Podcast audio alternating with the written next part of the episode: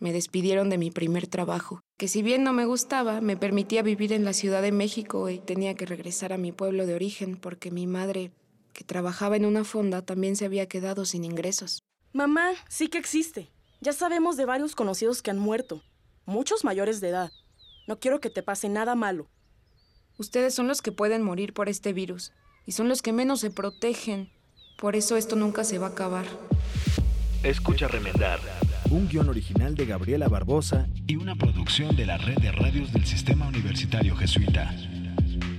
A partir del jueves 13 de octubre a las 4.30 de la tarde. Por Ibero 90.9.